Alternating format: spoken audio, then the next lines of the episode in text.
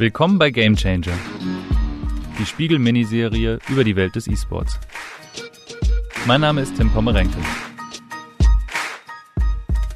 Dieser Podcast wird unterstützt von Vodafone. Vodafone bietet jetzt mit GigaTV Entertainment Max eine der leistungsstärksten Kombinationen aus TV und Internet im Markt. Und bei einem Vertragsabschluss beider Produkte bekommen Sie sogar den Premium TV Samsung The Frame ohne Aufpreis dazu. Das Angebot gilt nur für kurze Zeit. Mehr Infos unter vodafone.de-gigatv-entertainment-max. Dies ist die fünfte Folge von Game Changer und ich freue mich sehr, dass Sie dabei sind. In dieser Woche wollen wir über das Thema Geld reden, weil es im E-Sport mittlerweile um ziemlich viel Geld geht. Aber wo kommt dieses Geld eigentlich her? Was verdient man als Spieler und wie finanzieren sich Teams und ganze Ligen? Darüber wollen wir heute mit verschiedenen Experten sprechen. Und wir wollen die Frage klären, wer eigentlich die Kontrolle und damit auch die Macht im E-Sport hat. Wenn man E-Sports wirtschaftlich betrachten möchte, muss man den fundamentalen Unterschied verstehen zwischen E-Sports und klassischem Sport. Es ist für uns eine Selbstverständlichkeit, dass äh, der Fußball jedem gehört, beziehungsweise keinem. Ich kann mir einfach einen kaufen und losspielen und äh, dann kann mir keiner mehr reinreden, was ich mit diesem Fußball mache. Im E-Sport ist das anders. Ich äh, lade ein Spiel runter und in dem Augenblick unterwerfe ich mich den Nutzungsbedingungen des Publishers, denn dem gehört das Spiel. Wir haben den ersten Studiogast unserer heutigen Folge gehört. Hi, mein Name ist Anna Baumann. Ich bin die Geschäftsführerin und Justiziarin bei Team Rogue. Und Anna Baumann spielt eine spannende und nicht ganz unwichtige Rolle in der Entwicklung der E-Sport-Szene. Wenn alles so neu ist, und so rasant wächst, dann hat man lieben gern jemand an der Seite, der das Wissen von Anna Baumann hat. Mein Hintergrund ist, dass ich Juristin bin und ich habe ursprünglich an der Uni gearbeitet und wollte eigentlich eine akademische Karriere verfolgen. Ähm, zugleich habe ich aber währenddessen auch äh, Computer gespielt und bin eben so im Laufe des Jahres 2014, 15 ähm, auf League of Legends gestoßen und diese ganz, ganz junge E-Sports-Szene. Das fand ich wahnsinnig spannend und habe dann angefangen, darüber akademische Artikel Artikel zu schreiben. Also wie, ähm, in welcher Situation sich diese Spieler befinden. Das war natürlich alles noch wahnsinnig unprofessionell, arbeitsrechtlich, welche Grundlagen da anzuwenden sind, zum Beispiel welche Spielerschutzmechanismen man einführen sollte. Und das erregte ganz viel Aufmerksamkeit zu der Zeit. Und dann wurde ich eben eingeladen zu Konferenzen, Teams haben mich kontaktiert und ähm, da ich zu dem Zeitpunkt auch als Rechtsanwältin schon zugelassen war, ähm, habe ich dann angefangen, Teams zu beraten und Spieler und äh, mich dann entschieden, mich einfach selbstständig zu machen. Mittlerweile konzentriert sie sich vor allem auf ihren Job bei der E-Sports-Organisation Rogue. Zu Rogue gehören Teams in Titeln wie Rocket League, League of Legends oder Rainbow Six. Bei Rogue ist Anna Baumann die Geschäftsführerin und ich wollte von ihr wissen, was heißt das genau?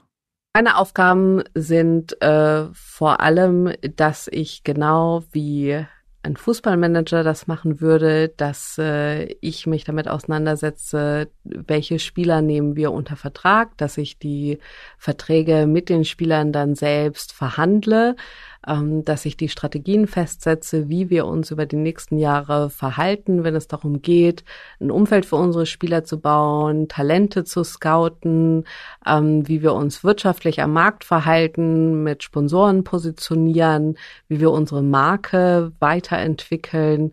Das sind alles Aufgaben, die man so als Geschäftsführer eines E-Sports-Teams hat. Wir hören schon, es ist nicht ganz unkompliziert, denn E-Sports ist nicht gleich E-Sports. Und weil jeder Hersteller sein Spiel besitzt, macht er auch die Regeln. Und das heißt auch, er entscheidet, wie die Wettbewerbe organisiert werden. Es gibt natürlich eine sehr lebendige Wettbewerbsszene. Das ist das, was den E-Sport ausmacht. Ähm, wer veranstaltet diese Wettbewerbe? Das kann man recht leicht unterteilen. Zum einen sind das die Spieleherausgeber, die Publisher, wie zum Beispiel Riot Games jetzt mit League of Legends. Ähm, zum anderen sind das äh, dritte Parteien, die sich darauf spezialisiert haben, Turniere zu veranstalten. Also zum Beispiel die ESL ist in Deutschland ganz groß und auch weltweit eben solche E-Sports-Turniere zu veranstalten mit Spezialisierung in CSGO, würde ich jetzt sagen, Counter-Strike. Ähm, also das ist so die grundsätzliche Entscheidung, wenn es darum geht, im absoluten Profi-E-Sport, wer veranstaltet überhaupt solche Wettbewerbe. Das heißt, die Publisher, also die Spielehersteller haben da auch ganz unterschiedliche Politiken, wie stark sie selbst ähm, die ganze Vermarktung und vielleicht auch die Übertragung wahrnehmen und wie viel sie abgeben. Ja, das ist ein ganz wichtiger Punkt. Die Vermarktung, wie viel geben sie ab, wie viel bekommen die Teams. Ähm, dadurch, dass wir noch in einer sehr jungen Industrie sind, ist es für Teams gar nicht so leicht im E-Sports Geld zu verdienen. Also man ist vor allem auf Sponsoren angewiesen, hat aber auch die Möglichkeit, je nachdem, in welchem Spiel man äh, teilnimmt, an anderen Vermarktungsmodellen teilzunehmen. Das Aushängeschild von Rogue ist das League of Legends Team. Es spielt in der höchsten europäischen Liga, der LEC. Die LEC hat 2019 ein Franchising eingeführt, was man vielleicht aus dem US-Sport kennt also den Ligen wie NBA oder NFL, die nach diesem Prinzip funktionieren. Aber was bedeutet das für eine E-Sports-Liga? mit der Einführung der Long-Term Partnership in 2018, bei dem es sich um ein also wirklich umfangreiches Bewerbungsverfahren handelte, ähm, sind zehn Teams aufgenommen worden gegen die Zahlung einer ja recht hohen Gebühr, acht Millionen für Teams, die schon dabei waren, 10,5 für welche, die noch nicht dabei waren vorher, ähm, die sozusagen dauerhaft an dieser Liga teilnehmen können. Ähm, der wesentliche Punkt für Fans dabei war, glaube ich, dass äh, die Relegation eliminiert wurde.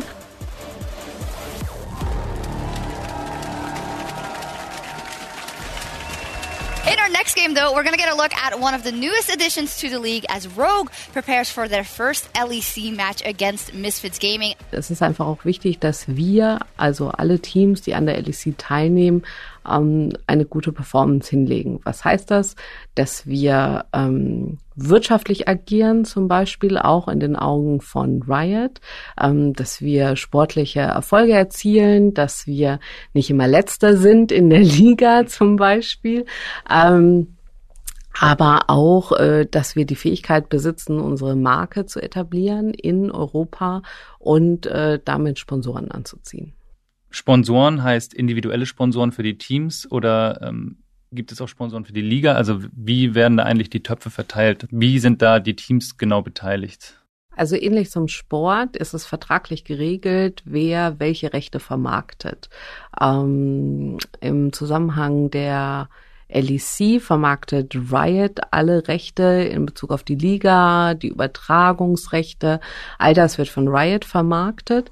Und dann haben wir als Team natürlich noch ähm, die Rechte uns zu vermarkten in Bezug auf die LSC, ähm, beinhaltet unser Inventar in der Hauptsache unseren Jersey. Darauf können wir Sponsoren haben, aber daneben sind wir natürlich frei, ähm, also auf andere Weise mit unseren Sponsoren zu interagieren, ob das jetzt bei uns im Büro ist, ob das jetzt mit unseren Fans ist, ähm, den Inhalten, die wir online stellen auf Social Media, das ist uns natürlich völlig freigestellt. Gibt es denn da ähm, Leitlinien, welche Sponsoren okay sind. Sagen wir, wir denken jetzt, ich denke jetzt mal an Wettanbieter etc. Gibt es da Vorgaben und gibt es auch Ausschlusskriterien, welche Sponsoren okay sind und welche nicht?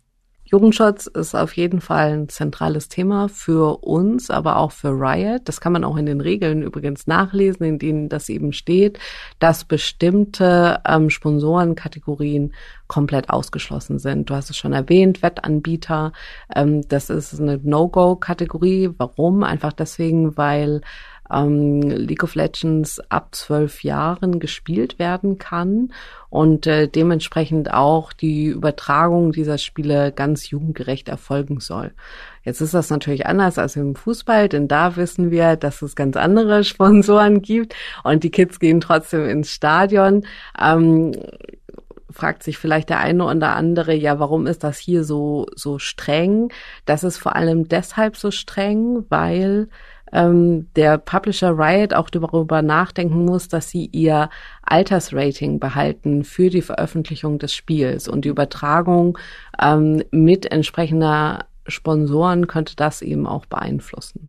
Wer gibt denn da die inhaltlichen Leitlinien vor, wie so eine Liga auch aufgebaut ist? Ich denke vielleicht auch an Sachen wie Transfers. Gibt es da eine einheitliche Regelung, wann Spieler wechseln können? Gibt es Vorgaben an Trainingszeiten? Wer ist da eigentlich so im, im Fahrersitz? Grundsätzlich, wenn es um Regularien geht, ist äh, Riot ganz klar im Fahrersitz. Das ist alles vorgegeben. Also zum Beispiel, wenn es um Transfers geht, ähm, da gibt es ganz also umfangreiche Regelwerke, die man beachten muss. Das ist tatsächlich vergleichbar auch wieder mit äh, dem Fußball in Deutschland. Ähm, wir haben nur zwei Transferfenster pro Jahr. Wir haben auch wesentliche Vorgaben in Bezug auf Spielerverträge, zum Beispiel, dass die alle zu einem bestimmten Zeitpunkt enden müssen. Das soll eben dafür sorgen, dass Spieler dann ähm, mit Leichtigkeit zwischen Teams hin und her transferieren können. Ähm, es gibt Vorgaben für Mindestgehälter. In der LSC, glaube ich, sind das jetzt 60.000 Euro pro Jahr. Da liegen natürlich die professionellen Spieler wesentlich drüber. Aber trotzdem sind das so ein paar Schutzmechanismen, die von Riots Seite aus eingebaut wurden. Du hast gerade die Gehälter schon mal angesprochen. Ähm, ist es da auch vergleichbar mit dem Fußball, dass die Top-Teams mehr zahlen können? Oder gibt es da auch eine einheitliche Regelung? Gibt es eine Deckelung? Ja, eine Deckelung ist äh, rechtlich nicht möglich. Ich glaube, genau wie im Fußball wünscht sich das der eine oder andere Clubbesitzer, dass das möglich sei. Mhm. Das ist nicht der Fall, äh, was wiederum dazu führt, dass man tatsächlich ähm, sehr starke Differenzen in Gehältern hat. Im E-Sport aus der Investorenlage ist es grundsätzlich so, dass bei Teams, die amerikanische Investoren haben, häufiger höhere Gehälter gezahlt werden. Ähm, wohingegen europäische Teams, glaube ich, vor allem aufgrund der wirtschaftlichen Lage etwas nachhaltiger wirtschaften müssen. Ähm, aber grundsätzlich sind die Spielergehälter exponentiell gestiegen über die letzten Jahre. Also vielleicht kann ich einfach mal ein ganz interessantes Beispiel geben. In 2015 ähm, als ich Spieler beraten habe, war es grundsätzlich äh, schon ein großer Erfolg, wenn ein Spieler in League of Legends also sage ich mal, mehr als 30.000 Euro im Jahr verdient hat. Mhm. Und äh, mittlerweile hat sich das äh, locker verzehnfacht. Und äh, das okay. sind fünf Jahre. Das ist, ja. äh, glaube ich, äh, das zeigt auch, dass es sich einfach um um einen völligen Boom handelt. Ja und ja. Äh, ja. Mhm. Wie ist es denn im weltweiten Vergleich? Wir haben jetzt die europäische Liga als Beispiel. Wir haben, es gibt ja noch die nordamerikanische Liga, dann haben wir aber auch noch als sehr starke Ligen die koreanische und die chinesische Liga. Wie sind da die Unterschiede in den Gehaltsstrukturen? Ich glaube, ähm, im Vergleich äh, kommen wir recht billig rüber in Europa, denn in Nordamerika sind die Gehälter teilweise doppelt bis dreifach so hoch. Ähm, auf der anderen Seite muss man sagen, dass die Liga in Nordamerika jetzt nicht die beste ist. Also wir äh, bezeichnen das immer ganz wohlwollend als das Altersheim für Spieler. Es ist vielleicht ein bisschen auch vergleichbar hier wieder mit dem Fußball. Also gerade professionelle Spieler aus Europa ähm, gehen, wechseln gerne nach Nordamerika, wenn sie sich nicht mehr ganz so gut durchsetzen können. Ähm, wenn wir jetzt äh, in den Osten schauen, China und ähm, Korea, ist es nochmal ganz anders. Also E-Sports ist in der Gesellschaft dort wesentlich tiefer verhaftet. Die Leidenschaft ähm, dafür ist auch weiter verbreitet und dementsprechend werden nochmal viel höhere Gehälter gezahlt. Spitzenspieler in der LPL, also das ist die chinesische Liga, die verdienen zwischen zwei und drei Millionen im Jahr. Ähm, und äh, ja, in Korea ist nach wie vor der bestverdienende Spieler Faker, obwohl er jetzt gerade ähm, also auf die Reservebank geschoben wurde. Aber das ist einfach äh, wahrscheinlich der weltberühmteste League of Legends Spieler und verdient deshalb so viel. Genaue Summen, also was Faker wirklich einnimmt durch Gehalt, Preisgelder und Sponsoring, die kennt wohl nur sein engster Kreis. E-Sports-Experten gehen davon aus, dass der Südkoreaner knapp 4 Millionen Euro jährlich verdient. Schlagen wir den Bogen nochmal zurück und blicken gleichzeitig nach vorn. E-Sports-Titel sind immer im Besitz von Firmen. Diese Firmen haben große Kontrolle über ihre Spiele. Hemmt dieser Zustand nicht möglicherweise die Entwicklung der Szene?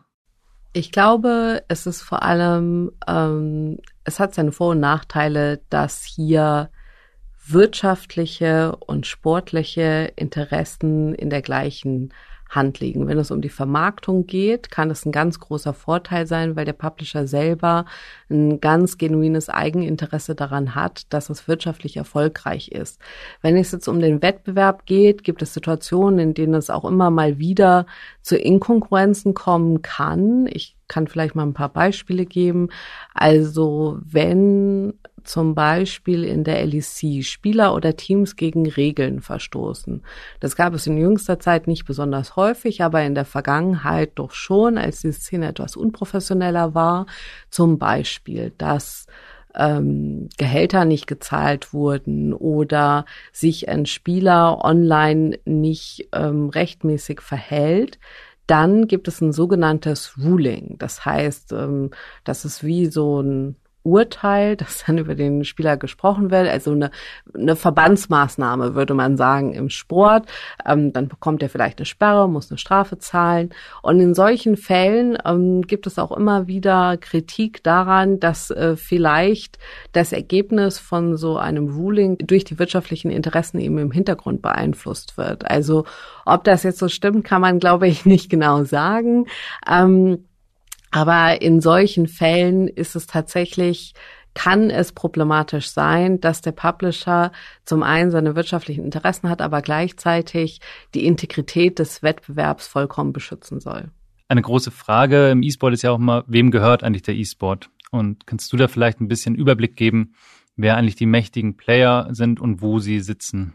Die mächtigen Player sind äh, die Publisher der Spiele und wiederum die Firmen, die möglicherweise im Hintergrund äh, die meisten Anteile an den Publishern halten. Im Fall von Riot Games, Riot Games gehört zu 100 Prozent äh, Tencent. Tencent hält auch als chinesische Firma Anteile an Activision Blizzard. Und ähm, ich glaube, das ist ganz spannend, sich zu überlegen, wer hat eigentlich letztlich wem gehören letztlich die Rechte im E-Sport. Die Frage ist ja auch, warum ist das überhaupt relevant, wem diese Rechte gehören? Einfach deswegen, weil das auch möglicherweise die Politiken beeinflusst, wie so ein Spiel an den Markt gebracht wird, welchen Regeln das unterliegt, welchen Regeln dann letztlich auch der E-Sport unterliegt.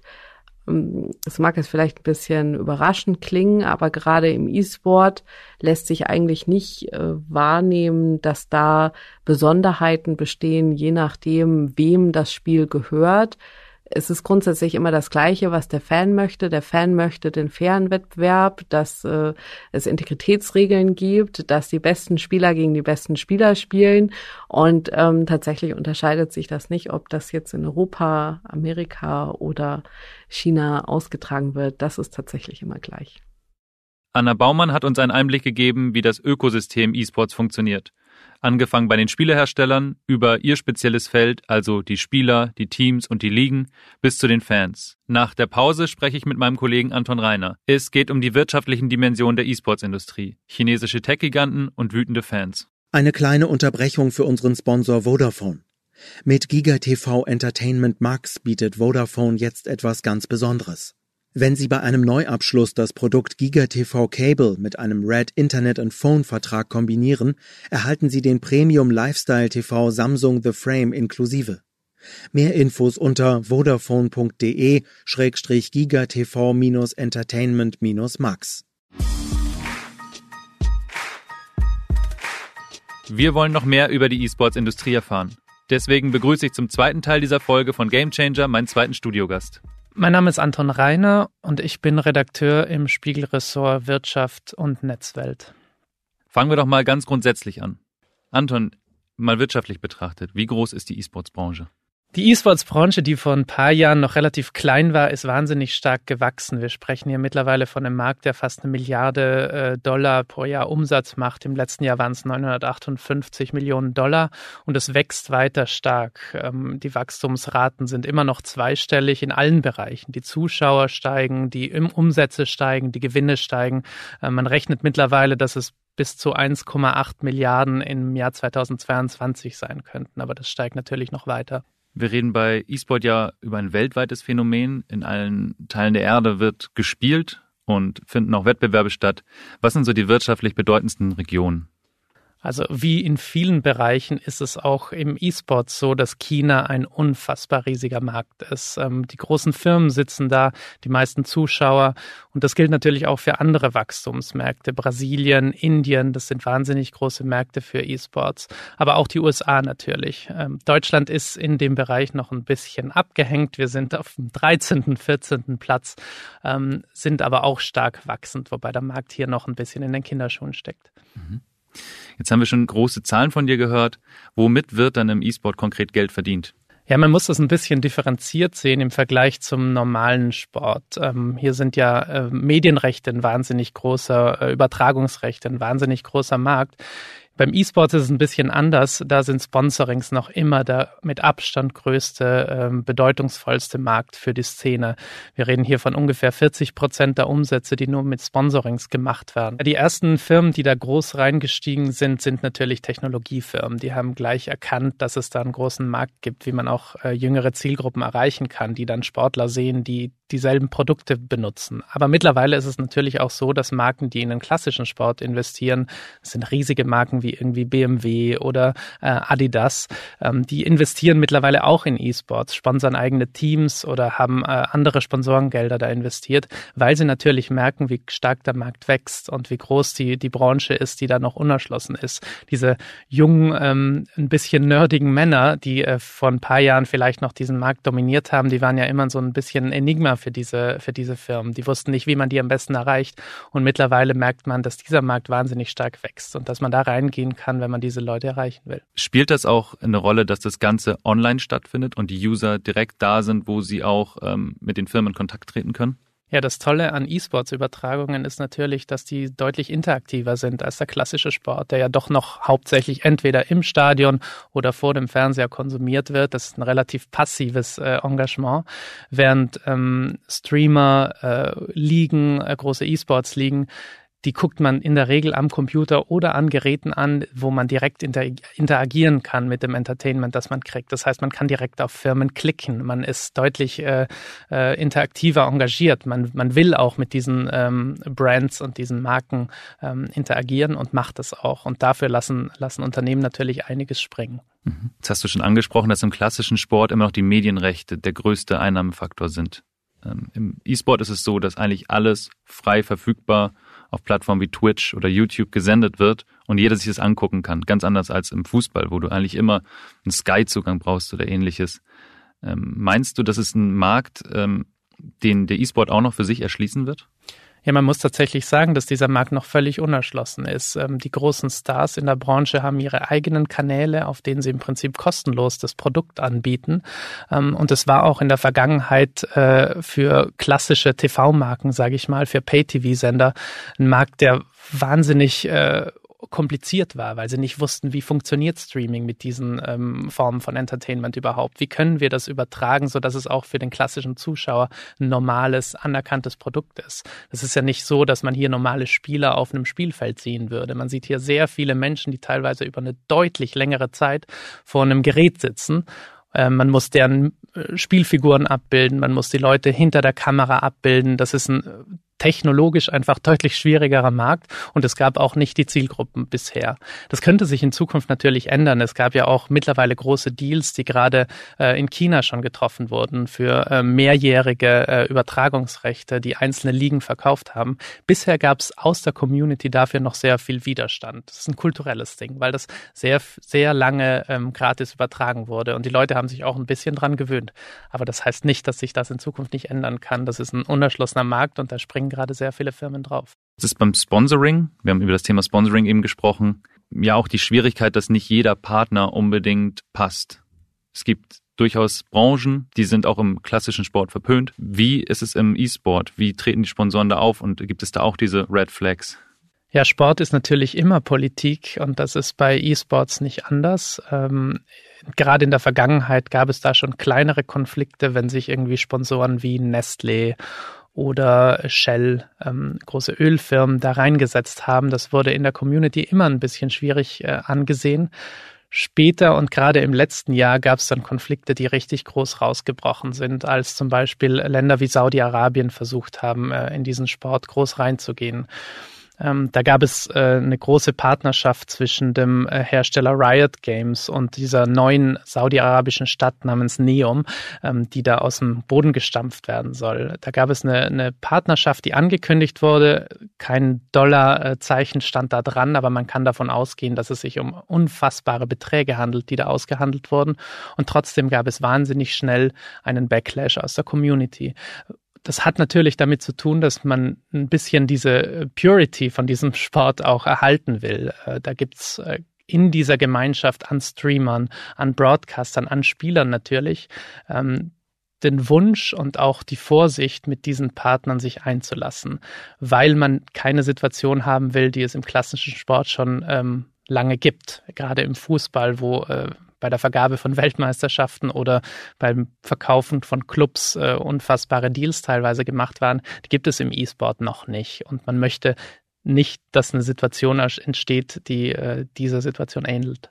Ich habe mich damals um das Thema gekümmert und kann mich noch gut erinnern, als die Nachricht reinkam.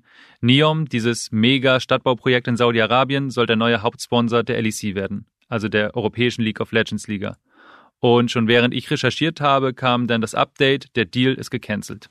Der Hintergrund ist, dass die komplette Community Sturm gelaufen ist, angefangen bei den Fans bis zu den eigenen Mitarbeitern. Und die LEC hat dann den Deal innerhalb weniger Stunden aufgekündigt. Und das ist so ein Szenario, das kann man sich im Fußball gar nicht mehr vorstellen. Also, dass es so einen unmittelbaren Effekt hat, was Fans und Mitarbeiter denken, wo so Deals eigentlich mittlerweile ganz normal sind. Also Paris Saint-Germain gehört Katar, Manchester City gehört den Vereinigten Arabischen Emiraten und die Fußball-WM findet trotz aller Kritik in Katar statt. Da stelle ich mir die Frage, sind E-Sports-Fans einfach mündiger als klassische Fußballfans? Ich glaube, E-Sport-Fans haben das Glück, dass ihr Sport in einer Zeit groß wird, ähm, in denen sie sich international organisieren können.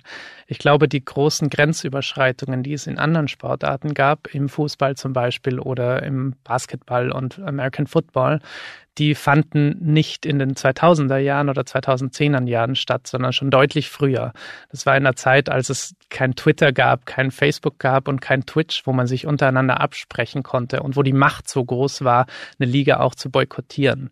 Das ist jetzt anders und E-Sport-Fans sind gerade in diesen politischen Dingen, wie zum Beispiel LGBTQ-Rechten, ähm, wahnsinnig engagiert und die Macht von Mitarbeitern und von Streamern, die natürlich ihre eigenen Marken geworden sind, ist deutlich größer, als sie zur Zeit der großen Grenzüberschreitungen im Fußball beispielsweise war.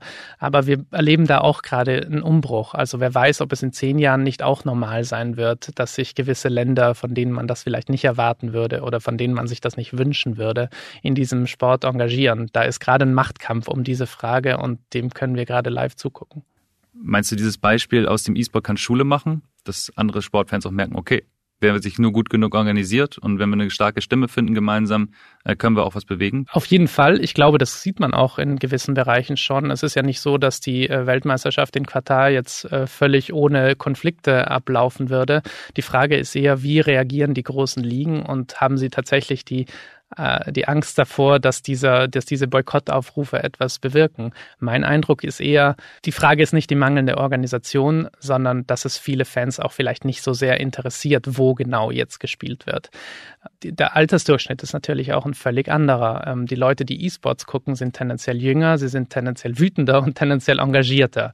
Das heißt, ähm, die haben sowohl im positiven als auch im negativen Sinn viel mehr Einfluss darauf, wie ihr Sport nach außen wahrgenommen wird und nach innen. Das heißt, äh, wenn sich ein Streamer ähm, zu einer aktuellen politischen Kontroverse ausspricht, dann hat das deutlich mehr Gewicht, als es im klassischen Sport, als es im Fußball beispielsweise äh, möglich wäre. Klar kann das ein Vorbild sein, aber es kann sich auch in die andere Richtung ändern. Ich glaube, man sollte sich da nicht zu früh freuen. Anna Baumann von Rogue hat uns nochmal erläutert, dass E-Sport ja kein freies Gut ist, sondern alle Titel und damit auch alle Disziplinen immer irgendwelchen Firmen gehören im Endeffekt. Kannst du uns einmal vielleicht ein bisschen äh, erläutern, wer sind eigentlich die großen Publisher in dem Bereich und welche Titel bieten sie an? Wenn man sich die E-Sport-Szene so anguckt, dann könnte man denken, das ist eine unfassbar vielfältige Anzahl an äh, Games, an Firmen, die sich da engagiert. De facto ist es so, dass es natürlich auch große Player gibt, die äh, einen Großteil dieses Marktes äh, kontrollieren. Das sind einerseits äh, Größen wie Riot Games, den beispielsweise League of Legends gehört oder Valorant oder andere Spiele. Da ist natürlich Activision Blizzard, ähm, denen äh, Overwatch und äh, Hearthstone und ähnliche Spiele gehören. Ähm, und über allem schwebt natürlich der Gigant Tencent. Äh, Tencent ist eine chinesische Firma, deren so großer Teil des E-Sport-Marktes gehört, dass man schon fast von einem kleinen Monopol wenn ich von einem Oligopol oder einem ähnlichen sprechen muss. Das ist ein unfassbar großes Konglomerat, der in allen großen ähm, E-Sport-Firmen auch investiert ist. Da ist beispielsweise eine hundertprozentige Beteiligung an Riot Games, eine halb, eine 48-prozentige Beteiligung an Epic ähm, und an vielen, vielen anderen Firmen, die global in dem E-Sports-Markt äh, entscheidend sind. Und das führt natürlich immer wieder zu Konflikten und das wird sich auch noch äh, wahrscheinlich in den nächsten Jahren verstetigen. Wer mit dem Begriff Epic nichts anfangen kann, kann vielleicht mit Fortnite was anfangen. Das ist so der größte Titel, den die in ihrem Portfolio haben und das ist natürlich auch ein, ein Riesenmarkt und ein Riesentitel weltweit. Jetzt haben wir schon gehört, was Tencent kontrolliert. Wer kontrolliert aber Tencent? Ja, die Eigentümerstruktur von Tencent ist einigermaßen kurios, weil ähm, zu einem großen Teil dieses, diese Firma einem südafrikanischen äh, Medienkonzern gehört. Das wurde damals, als die im Jahr 2001 bei Tencent, was damals ein kleines Startup war, sich investiert haben, war das ein kleiner Kauf eigentlich von einem chinesischen Unternehmen. Mittlerweile muss man sagen, war es die beste Investition, die jemals ein Unternehmen weltweit gemacht hat. Und zwar hat Nespers das um einen kleinen Preis gekauft und ist heute ein großer Eigentümer eines der reichsten äh, Firmen weltweit. Das andere natürlich ist die Eigentümerschaft von Ma Huateng. Ma Huateng, der den, unter dem Spitznamen Pony Ma vielleicht den, äh, ein paar Leuten geläufig ist, ist der reichste Mann Chinas und ihm gehören zehn Prozent von Tencent, das er mitgegründet hat. Das ist deswegen einigermaßen problematisch, weil ähm, Pony Ma bekannt wurde als sehr, sehr linientreues Mitglied der Kommunistischen Partei. Mittlerweile ist er es nicht mehr, aber er ist trotzdem noch äh, in seinem Unternehmen verpflichtet, die Zensur ähm, die der chinesische Staat über alle Internetfirmen ausübt, in seinem Unternehmen auch äh, weiterzuführen. Und er macht das auch mit äh, ohne großen Widerstand, was dazu geführt hat, dass Tencent diese Firma werden konnte, die es heute ist. Gleichzeitig ist Ponima sehr verschlossen. Man ist nicht, äh, man weiß nicht genau, welche Ziele er in jeder Sekunde verfolgt. Und das hat auch dazu geführt, dass die Konflikte mit den USA beispielsweise, die wir bei TikTok gesehen haben, die wir bei Huawei gesehen haben und anderen Firmen, auch bei Tencent immer wieder aufbrechen. Jetzt ist Tencent eine Firma, die sich relativ im Hintergrund hält. Man bekommt eigentlich immer nur die Ebene davor mit, ähm, dass man über Riot Games spricht, dass man über Activision Blizzard spricht. Ähm, und man merkt diesen Einfluss von Tencent dann ähm, und auch diese politische Dimension, dass es halt so eine enge Verbindung zum chinesischen Staat auch pflegt. Erst wenn es dann wirklich mal zum Konflikt kommt. Jetzt ähm, erinnere ich, dass im vergangenen Jahr es ja auch mal einen Konflikt gab, als sich ein E-Sportler ähm, positiv gegenüber den Protesten in Hongkong geäußert hat und Tencent dementsprechend reagiert hat. Kannst du uns ein bisschen was zu diesem Konflikt erzählen? Ja, das war im Oktober letztes Jahr ähm, und zwar war das der Spieler Nuai Chung, ich hoffe, ich spreche ihn richtig aus. Ähm, bekannt ist er als Blitz, Blitzchang und der hat sich äh, positiv in einem Livestream positiv zu den Protesten in Hongkong geäußert. Das hat dazu geführt, dass nicht nur der Stream abgebrochen wurde, sondern auch, dass Sanktionen sofort von äh, Activision Blizzard gegenüber diesem Streamer und den beiden Moderatoren, die in diesem Stream anwesend waren, ähm, schlagend worden. International hat das zu Protesten geführt, nicht nur in den USA, weil nie so offensichtlich wurde, wie die Macht von Tencent, einen internationalen Konzern, dazu beeinflusst, seine äh, Mitarbeiter und seine Partner zu bestrafen, wenn sie in irgendeiner Weise sich gegen den chinesischen Staat äußern. Das passiert natürlich auch unter der Hand ständig. Die chinesische Zensur ähm, ist nicht nur in den großen Tencent-Firmen wie WeChat äh, da, die ist natürlich auch in den Spielen, die Tencent kontrolliert und in den Ligen, die Tencent kontrolliert, immer wieder unter der äh, hinter den Kulissen Thema. In dem Fall war es so, dass es live gestreamt wurde und für jeden sichtbar war, wie sich ein Unternehmen diesem Druck aus China beugt. Und das führte dazu, dass es weltweite Proteste gab diese Sanktionen wurden zwar abgeschwächt, aber sie wurden nie ganz zurückgenommen. Natürlich auch, weil man sonst befürchtet hat, dass die USA ihre eigenen Sanktionen ausspricht. Ähm, wie sich das in Zukunft verändert, weiß man nicht. Im aktuell ist es ja so, dass Tencent erneut Konflikte mit den USA hat, ähnlich wie TikTok und andere Unternehmen, wo es um ganze äh, Verbote ihrer Apps geht. Da wird man noch sehen, wie sich das entwickelt. Jetzt hat der Hongkong-Konflikt ja auch in der klassischen Sportwelt schon äh, Wellen geschlagen. In der NBA haben sich Funktionäre mit Hongkong solidarisiert und mussten sich offiziell entschuldigen beim chinesischen Staat, weil die daraufhin die NBA-Spiele boykottiert haben im eigenen Land. Jetzt ist China im E-Sport-Markt ja so stark und der E-Sport-Markt ist wachsend. Glaubst du, dass über den E-Sport-Markt China immer mehr ähm, Einfluss auch im Weltsport gewinnen wird? Ich glaube auf jeden Fall, da kann man gar nichts dagegen sagen. China hat natürlich, es gibt natürlich einen Grund, warum chinesische Firmen so stark in E-Sports investiert haben, bevor sie zum normalen Sport, sage ich mal, übergegangen sind. Das liegt einfach daran, dass die Barrieren sehr gering waren. Die Einstiegshürden, um in E-Sport zu investieren, die sind traditionell deutlich niedriger als beim klassischen Sport, weil es so ein junges, äh, so eine junge Erfahrung ist.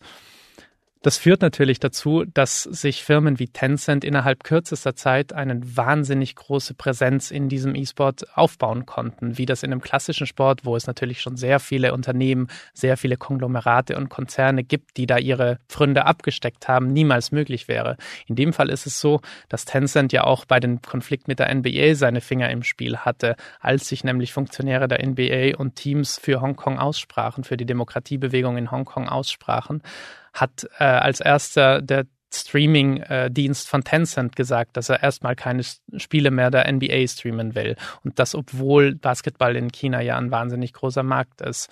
Das heißt, da wurde die, der Wunsch nach Zensur und der Wunsch nach Sanktionen, wenn irgendwas passiert, das dem chinesischen Staat nicht gefällt, über den Wunsch der chinesischen Bevölkerung gestellt, die natürlich ihre Spiele gern sehen will. Diese Sanktion hat nicht lange angehalten, das muss man dazu sagen. Also es gibt natürlich auch eine Macht der Zuschauer, die äh, sich da äußern können. Aber es zeigt wieder mal, dass es nicht beschränkt ist auf kleine Spiele wie äh, Fortnite oder äh, League of Legends, die vom klassischen Fußball oder Basketball vielleicht ein bisschen noch belächelt werden, was sie nicht sollten, aber trotzdem werden.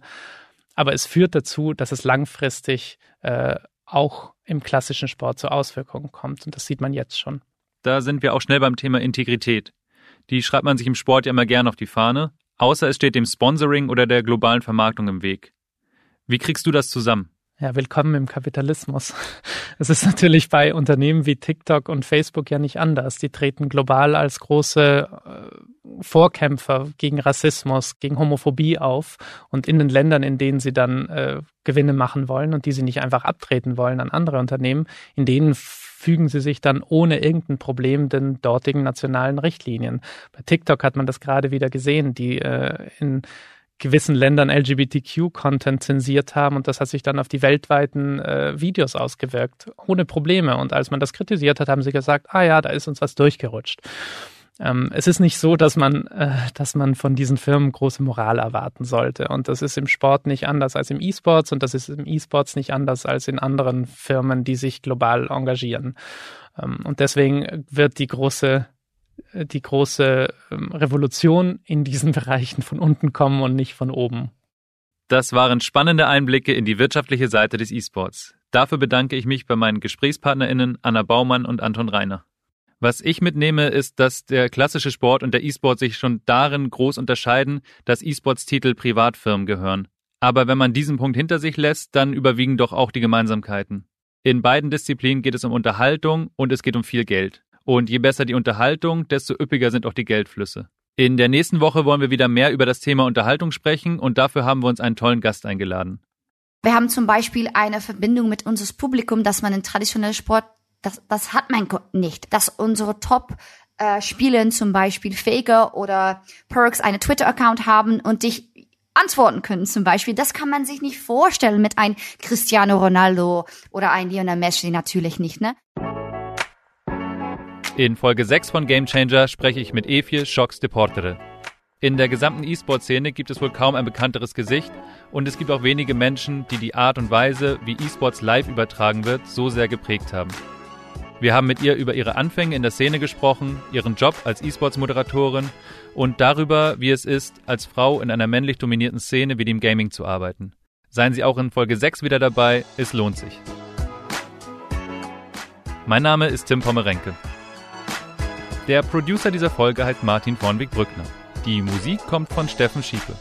Besonders bedanken wollen wir uns bei Yasemin Yüksel, Sandra Sperber, Ole Reismann, Charlotte Meyer-Hamme, Johannes Kükens, Lenne Kafka, Philipp Fackler, Matthias Streitz und Kerstin Fröhlich. Mit Material von Riot Games. Und jetzt noch ein Hinweis in eigener Sache.